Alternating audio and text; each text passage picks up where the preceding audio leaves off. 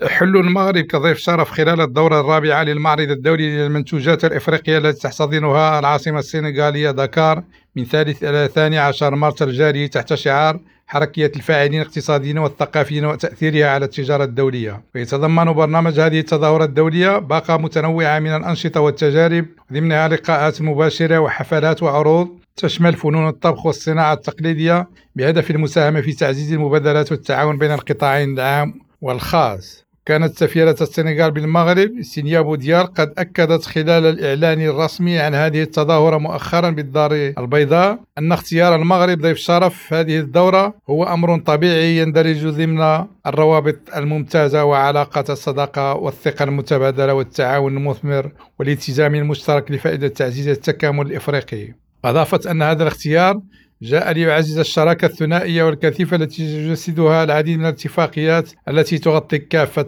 القطاعات. وأضافت أن المعرض الدولي للمنتوجات الإفريقية يعد فضاء للعرض والتبادل في أفق نسج شراكات تعود بالنفع على البلدان الإفريقية وبين إفريقيا وباقي دول العالم إضافة أن الأمر يتعلق بإطار وتظاهرة هامة للنهوض بالمنتوج الإفريقي وتعزيز قدرات مختلف فروع الإنتاج بالقارة. كنينة حب كريم ريم راديو دكار